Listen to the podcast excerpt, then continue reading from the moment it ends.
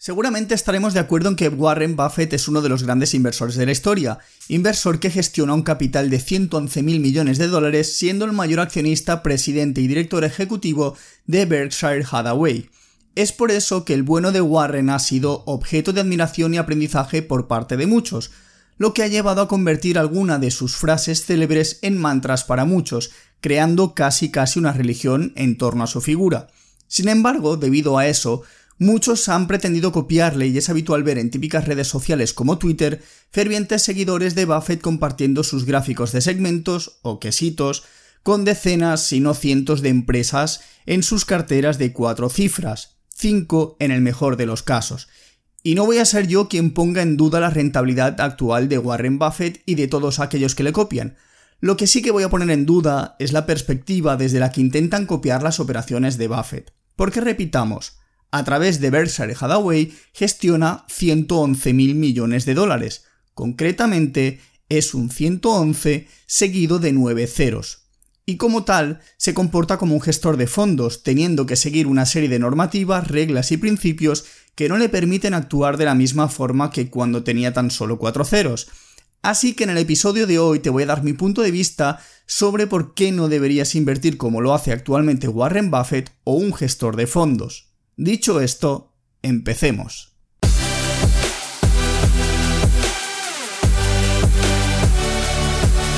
Te doy la bienvenida al podcast en el que se habla de temas del dinero en un idioma que entiendes y que raramente durará menos de 10 minutos.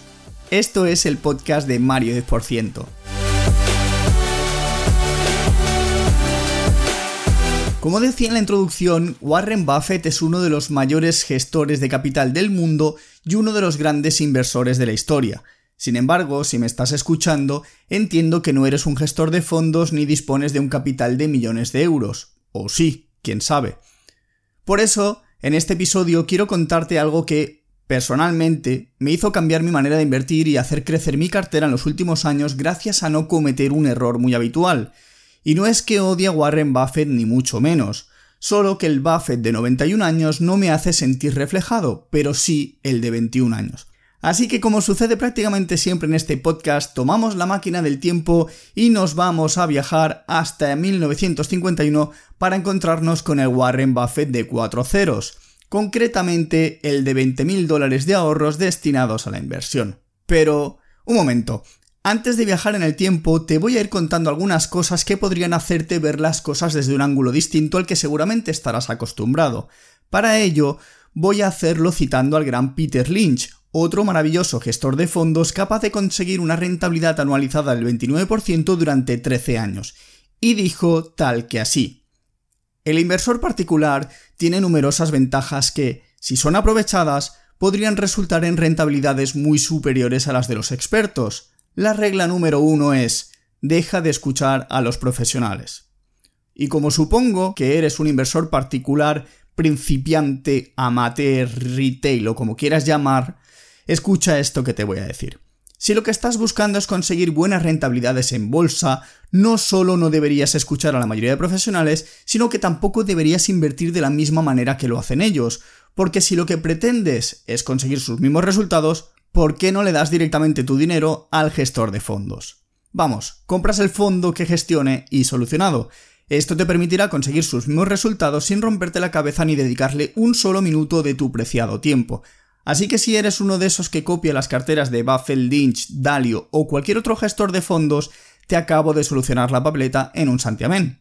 De todas maneras, seguramente si estás escuchando esto es porque no te conformas con sacar una rentabilidad decente similar a la del mercado o a la del gestor de fondos favorito. Supongo que buscas algo más. A pesar de que lamentablemente nos han vendido la idea de que conseguir un 8% anualizado durante muchos años es una rentabilidad extraordinaria. Pero déjame decirte una cosa, esa es una buena rentabilidad para un gestor de fondos, pero todos ellos están condenados a la mediocridad por diseño. Y te voy a contar por qué y es que los inversores individuales, particulares o amateurs o como quieras llamarlo, tenemos muchísimas ventajas sobre los gestores de fondos, aunque algunos se empeñen en no querer verlo.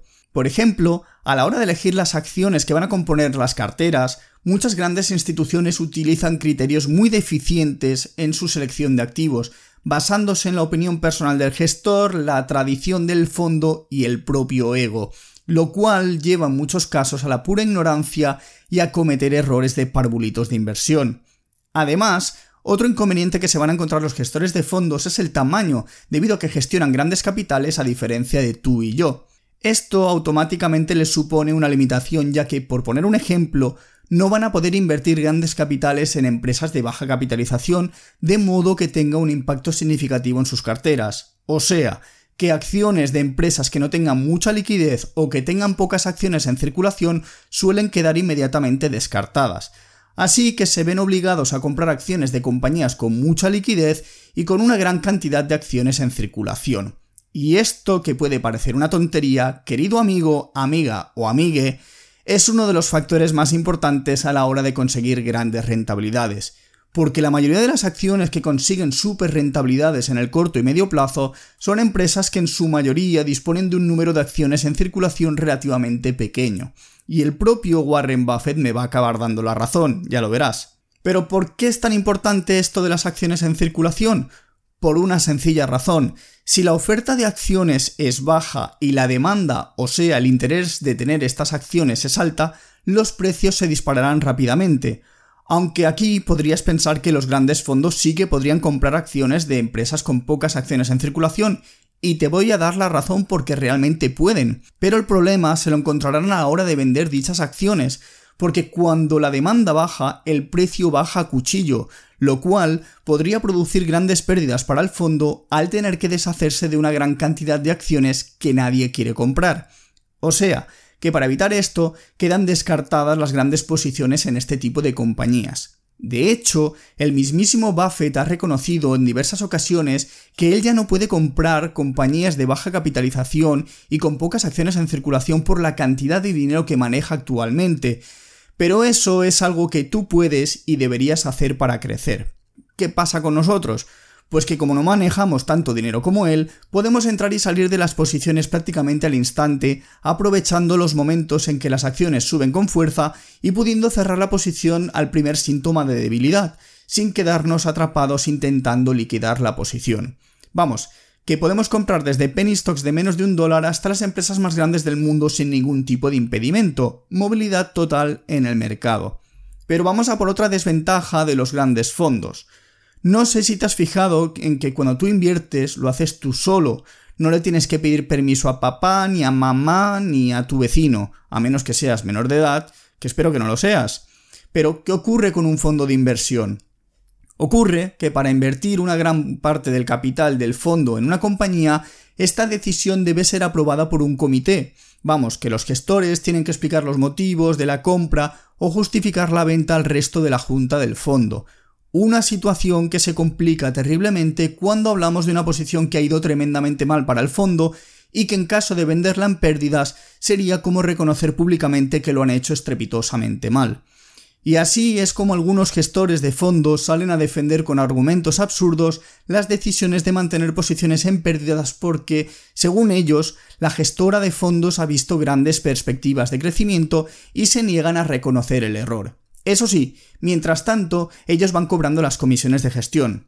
Sabiendo esto, algunos además aprovechan este dilema para hacer apuestas seguras, comprando, por ejemplo, acciones de Apple, Microsoft o cualquiera de las mayores empresas del mercado, porque si por algún caso estas caen o si algo sale mal, siempre pueden atribuir las pérdidas en estas posiciones al entorno general del mercado. Vamos, balonazo alto, balonazo fuera y que la culpa es de otro.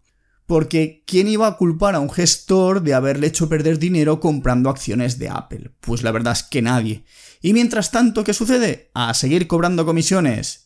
En el episodio 14 titulado La auténtica salud cuando el mercado se va al infierno, te comentaba que desde el 21 de noviembre de 2021 tomé la decisión de irme 100% en cash.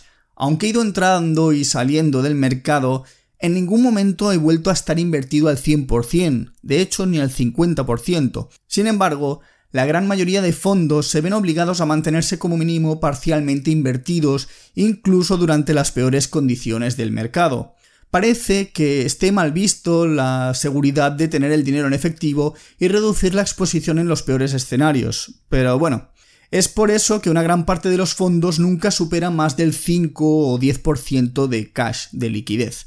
Así que cuando llegan las vacas flacas, estos fondos acaban cayendo arrastrados por el mercado y su único objetivo es acabar perdiendo menos que el índice de referencia. Y nosotros, sin embargo, podemos cerrar posiciones y dejar de perder. Y aquí es cuando yo diría benditos stop loss. Otro gran acierto de los consejos de Warren Buffett es el que dijo de regla número uno, nunca pierdas dinero, regla número dos, nunca olvides la regla número uno. Otro de los mitos que circula es que supuestamente para limitar el riesgo en los peores escenarios se suele recomendar estar invertidos de forma diversificada a través de una gran cantidad de empresas y cubriendo distintas industrias, creencia muy arraigada la de pensar que diversificar minimiza los riesgos en comparación a una cartera concentrada en pocas acciones, y no sé si miras muy a menudo los mercados, pero cuando el mercado se pone a corregir, cae prácticamente todo, por mucho que puntualmente se salven unas pocas industrias. Así que si realmente buscas tener ventajas con respecto a los mercados y a los fondos, la diversificación no solo te ayuda, sino que diluye tus resultados.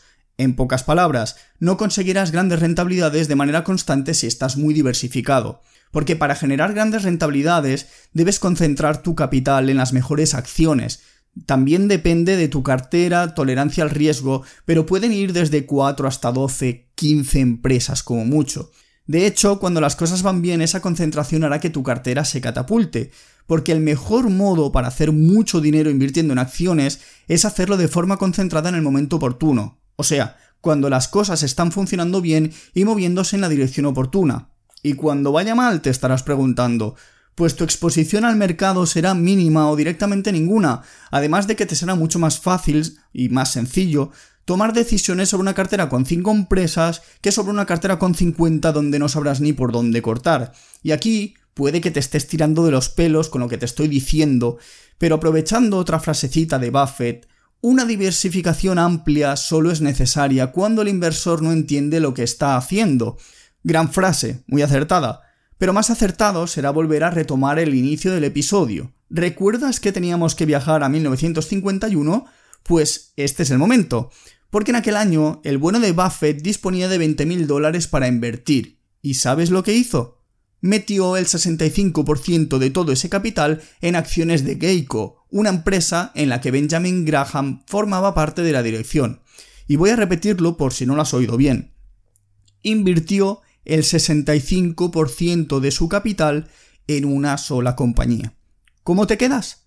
Pues bien, para el año 1956, entre esa y otras inversiones en una cartera concentrada donde principalmente invertía en empresas de baja capitalización, logró juntar más de 140 mil dólares.